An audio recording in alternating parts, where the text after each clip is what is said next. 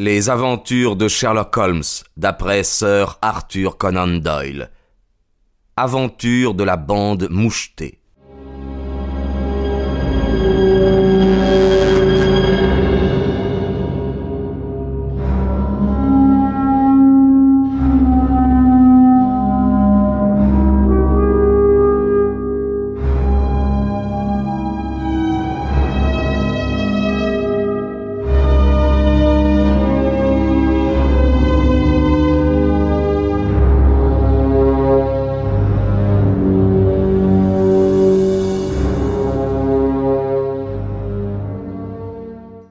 Parcourant mes notes sur les soixante-dix causes curieuses au cours desquelles j'ai étudié huit années durant la manière de procéder de mon ami Sherlock Holmes, j'en trouve beaucoup de tragiques, quelques-unes de comiques, un grand nombre de simplement étranges.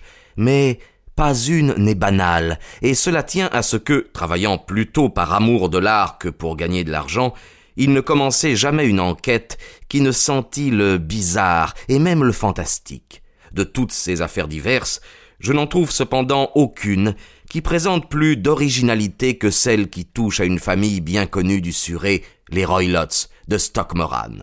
Les événements, que je vais relater ici, se déroulèrent au commencement de mon intimité avec Holmes, lorsque, célibataires tous deux, nous logions ensemble dans Baker Street.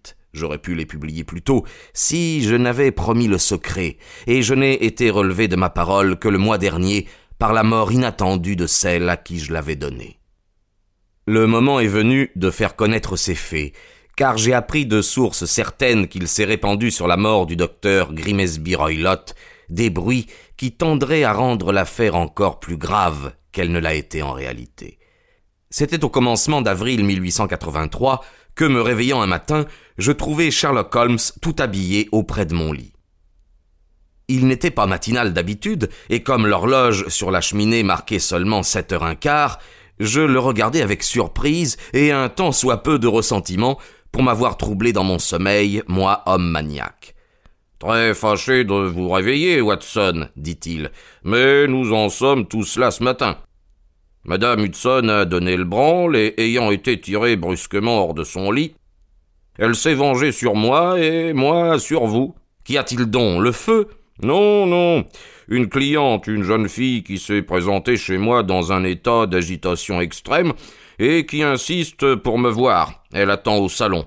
Or, quand des jeunes filles courent la métropole à cette heure-ci et font lever des gens qui ont encore sommeil, j'en conclus qu'elles ont quelque chose de très pressant à communiquer. Si elles nous apportent une affaire intéressante à étudier, vous voudrez, j'en suis sûr, la suivre dès le début. J'ai donc eu l'idée de vous réveiller afin de ne pas vous laisser perdre cette occasion. Mon cher, je serais désolé de la manquer. Rien ne me passionnait davantage que de suivre Holmes dans ses investigations professionnelles et d'admirer les déductions rapides et aussi intuitives que rapides au moyen desquelles il démêlait les problèmes qui lui étaient soumis. Je m'habillai rapidement et au bout de quelques minutes, j'avais rejoint mon ami au salon. Nous nous trouvâmes en présence d'une dame vêtue de noir, avec un voile épais sur le visage. En nous voyant, elle se leva du siège qu'elle avait choisi près de la fenêtre. Bonjour, madame, dit Holmes cordialement. Je m'appelle Sherlock Holmes et voici le docteur Watson, mon ami intime et mon associé, devant qui vous pouvez parler aussi librement que devant moi. Ah, je suis bien aise de voir que madame Hudson a eu le bon esprit de faire du feu. Ayez la bonté de vous en approcher, et je vais vous commander une tasse de café chaud, car je vois que vous grelottez. Ce n'est pas de froid que je tremble, dit la femme à voix basse en changeant de place. Bien de quoi donc alors? C'est de peur, monsieur Holmes, je dirais même d'effroi. À ces mots, elle leva son voile et nous pûmes voir qu'elle était en effet dans un état d'agitation pitoyable. Ses traits étaient tirés, sa peau livide, ses yeux inquiets, effrayés, hagards, comme ceux d'une bête traquée. Son extérieur était celui d'une femme de trente ans, mais avec des cheveux gris prématurés et une expression de grande lassitude. Sherlock vit tout cela d'un de ses coups d'œil rapides et pénétrants. N'ayez pas peur, dit-il d'un ton affectueux en se penchant vers elle et lui touchant le bras. Nous allons éclaircir cela rapidement, j'en suis sûr. Il me semble que vous êtes venu par le train. Vous me connaissez donc? Non, mais je vois votre billet de retour dans votre gant gauche. Vous avez dû partir de bonne heure et vous avez fait une longue route en dog-cart par de mauvais chemins avant d'arriver à la station. Elle sursauta et, stupéfaite, regarda mon compagnon.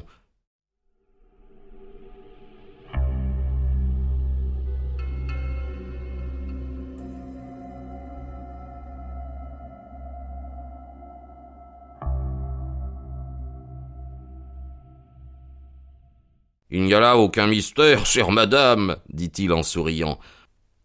La manche gauche de votre jaquette est tachetée de boue en cet endroit. Les marques en sont encore fraîches. Il n'y a qu'un dock-cart pour éclabousser de cette manière, surtout lorsqu'on est assis à la gauche du conducteur. Quelle que soit votre méthode de raisonnement, vous êtes tombé juste, dit-elle. J'ai quitté la maison avant six heures. Je suis arrivé à Leatherhead à six heures vingt et à Waterloo par le premier train.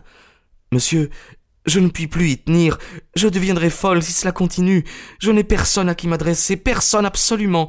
Et la seule qui s'intéresse à moi, un jeune homme, ne peut m'être que d'un faible secours. J'ai entendu parler de vous, monsieur Holmes, par madame Farintosh, que vous avez aidé dans une circonstance difficile. C'est par elle que j'ai eu votre adresse. Oh, monsieur, pensez-vous que vous puissiez m'aider moi aussi, et au moins jeter quelque lumière dans le chaos qui m'environne? À présent, je ne saurais vous rémunérer de vos services, mais dans un mois ou deux, je serai marié, je pourrai disposer de ma fortune, et alors vous verrez que je ne suis pas une ingrate. Holmes se tourna vers son bureau et en tira un carnet qu'il consulta. Farintosh, dit-il. Ah oui, je me rappelle l'affaire, c'était au sujet d'une tiare d'opale. Je crois que ce n'était pas de votre temps, Watson. Je puis vous assurer, madame, que je serais heureux de me consacrer à votre affaire comme je l'ai fait pour celle de votre ami. Ne parlons pas d'honoraires, je vous en prie. Ma profession porte avec elle sa récompense.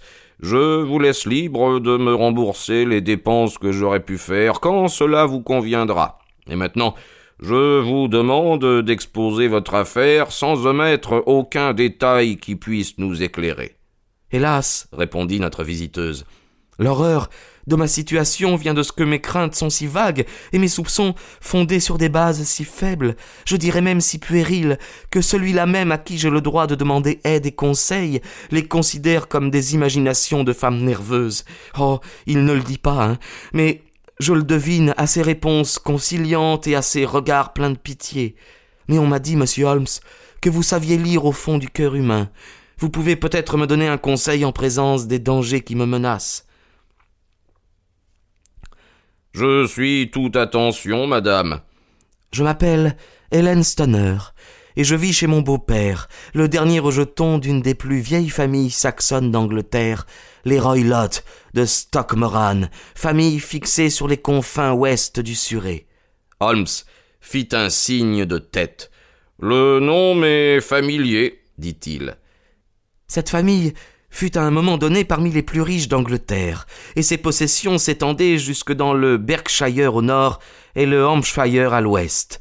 Mais au siècle dernier, se succédèrent quatre générations de prodigues et de débauchés, et la ruine de la maison fut consommée par un joueur sous la régence. Il ne resta rien de leur terre, sauf quelques arts de terrain et la maison, vieille de deux cents ans, qui elle-même est hypothéquée autant qu'elle peut l'être.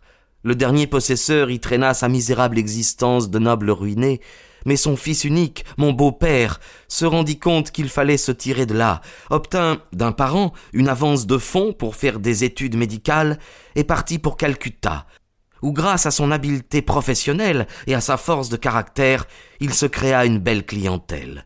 Dans un mouvement de colère, causé par un vol qui avait été commis chez lui, il assomma son maître d'hôtel indien, et peu s'en fallut qu'il ne fût condamné à mort. Il fit plusieurs années de prison, et revint en Angleterre, morose et aigri. Pendant que le docteur Roylott était aux Indes, il avait épousé ma mère, madame Stoner, la veuve encore jeune du major général Stoner de l'artillerie du Bengale. Ma sœur Julia et moi, nous étions jumelles, et nous n'avions que deux ans lors de ce second mariage de ma mère. Elle était riche, mille livres sterling de rente, et elle légua sa fortune au docteur Roylott afin qu'il nous gardât chez lui et à condition qu'il fît à chacune de nous, en cas de mariage, une rente qu'elle détermina.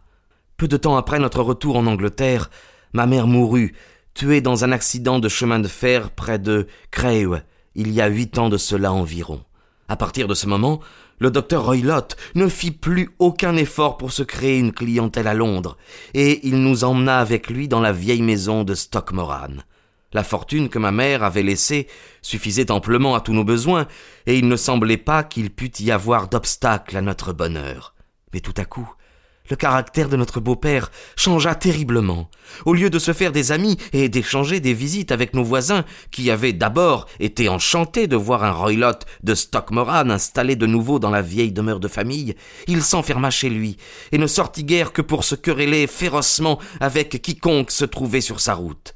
Une violence de caractère voisine de la folie était du reste chose héréditaire chez les hommes de sa famille, et chez mon beau-père, cette euh, disposition avait été, je pense, accrue par son long séjour sous les tropiques. Il se produisit des rixes déplorables qui le firent traduire deux fois en police correctionnelle. Il devint la terreur du village, et les gens s'enfuyaient à son approche, car il est excessivement fort et ne se possède plus quand il est en colère. La dernière semaine, il jeta le forgeron par-dessus un parapet dans la rivière, et je n'ai pu éviter un scandale public qu'en donnant à la victime tout l'argent que j'ai pu réunir. Il n'a aucun ami, excepté les bohémiens. Il permet à ces vagabonds de camper sur les quelques arts de terre couverts de ronces qui sont la seule propriété de la famille, et accepte en retour l'hospitalité sous leur tente, voyageant même avec eux pendant des semaines entières.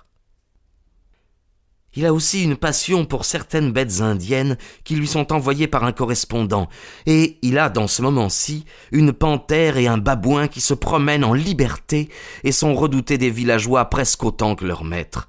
Vous jugerez par tout ceci que ma pauvre sœur Julia et moi n'avions pas grand agrément dans la vie. Nous ne pouvions garder aucun domestique, et pendant longtemps nous avons dû nous servir nous-mêmes. Ma sœur n'avait que trente ans quand elle est morte, et pourtant ses cheveux avaient commencé à blanchir, tout comme les miens. Votre sœur est morte? Oui, il y a juste deux ans de cela, et c'est de sa mort que je veux vous parler. Vous comprenez que, menant la vie que je vous ai décrite, il se présentait peu d'occasions de voir des gens de notre âge et de notre monde, nous avions pourtant une tante, sœur non mariée de ma mère, mademoiselle Honoria Westphal, qui demeure près de Harrow, et nous obtenions de temps en temps la permission de lui faire une courte visite. Julia y passa les fêtes de Noël, il y a deux ans, et y rencontra un capitaine de corvette en demi-solde avec qui elle se fiança. Mon beau-père a pris cet engagement au retour de ma sœur et ne fit pas d'objection au mariage, mais une quinzaine avant le jour fixé pour la cérémonie se déroula le terrible drame qui m'a privé de ma seule compagne. Sherlock Holmes était resté appuyé au dossier de sa chaise, les yeux fermés et la tête renversée sur un coussin. Mais, à ce moment, il entr'ouvrit les yeux et jeta un regard sur sa cliente.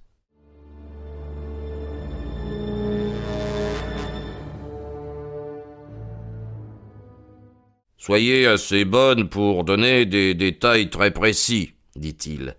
Cela m'est facile, car chaque minute de cette épouvantable nuit est gravée dans ma mémoire. L'habitation est, comme je l'ai dit, très ancienne, et seule une des ailes est habitée. Les chambres à coucher se trouvent au rez-de-chaussée, les salons dans le pavillon central. La première chambre est celle du docteur Roylott, la seconde était celle de ma sœur, la troisième est la mienne. Elles ne communiquent pas, mais donnent toutes sur le même corridor. Me fais-je bien comprendre? Oui, bien, parfaitement. Les fenêtres de ces trois pièces ouvrent sur la pelouse.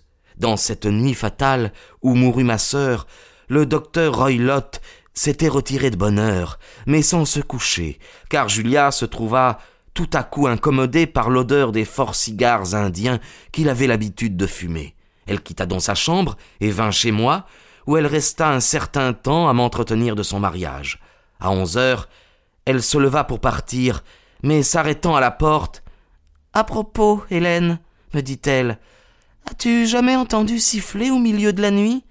Jamais, répondis-je.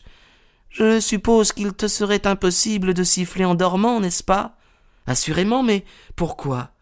Parce que ces dernières nuits, j'ai toujours, vers les trois heures du matin, entendu un sifflement faible, et cependant très distinct. J'ai le sommeil très léger, cela m'a réveillé. Je ne puis me rendre compte d'où cela vient, de la chambre voisine ou de la pelouse. Je voulais juste savoir si tu l'avais aussi entendu, ce sifflement. Non, ce sont probablement ces maudits bohémiens dans le parc. Cela se pourrait. Et pourtant, si c'est sur la pelouse, il est étonnant que tu n'aies pas perçu ce bruit, tout comme moi. Ah, mais je n'ai pas le sommeil aussi léger que toi. Oh, cela n'a pas grande importance du reste, ajouta-t-elle en souriant. Puis elle me quitta, et un instant après je l'entendis fermer sa porte à clé. Vraiment dit Holmes. Était-ce votre habitude de fermer ainsi votre porte la nuit? Toujours. Et pourquoi? Je crois vous avoir dit que le docteur avait une panthère et un babouin. En conséquence, nous ne nous sentions en sûreté que quand nos portes étaient fermées à clé. Cela se comprend. Bien, continuez, je vous prie. Je ne pus pas dormir cette nuit-là.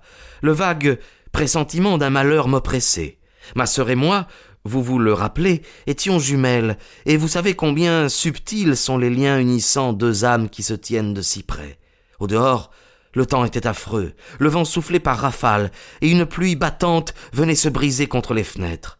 Soudain, au milieu du vacarme de la tempête, j'entendis un cri désespéré de femme affolée, et je reconnus la voix de ma sœur. Je sautai à bas de mon lit, m'enveloppai d'un châle, et me précipitai dans le corridor. Au moment où j'ouvrais la porte, il me sembla entendre un léger sifflement du genre de celui décrit par ma sœur, et un instant après, je distinguai un bruit sonore, comme celui d'une masse de métal qui serait tombée par terre. Puis, la porte de ma sœur s'ouvrit lentement. Terrifié, je m'arrêtai ne sachant ce qui allait se passer. À la lueur de la lampe du corridor, je vis apparaître, dans l'ouverture, ma sœur elle-même, le visage pâle de terreur, faisant des gestes comme pour implorer du secours, et trébuchant comme un homme ivre. Je courus à elle, je la pris dans mes bras, mais les jambes lui manquèrent, et elle s'affaissa par terre. Elle se tordait comme dans des souffrances horribles, et tous ses membres étaient affreusement convulsés. D'abord, je crus qu'elle ne m'avait pas reconnu, mais quand je me penchai sur elle, elle me cria d'une voix que je ne pourrai jamais oublier. Oh Dieu, Hélène. C'était la bande. La bande mouchetée. Il y avait encore autre chose qu'elle aurait voulu dire, et son doigt tendu semblait vouloir percer le mur de la chambre du docteur, mais une nouvelle convulsion la saisit et l'empêcha de parler. Je m'élançai dans le corridor, appelant mon beau-père, et je le rencontrai en robe de chambre, sortant à la hâte de chez lui. Quand nous arrivâmes près de ma sœur, elle était sans connaissance. Le docteur lui versa du cognac entre les lèvres, envoya chercher le médecin du village, mais tous nos efforts furent vains. La vie la quitta peu à peu, et elle mourut sans avoir repris connaissance. Telle fut la fin épouvantable de ma chère sœur.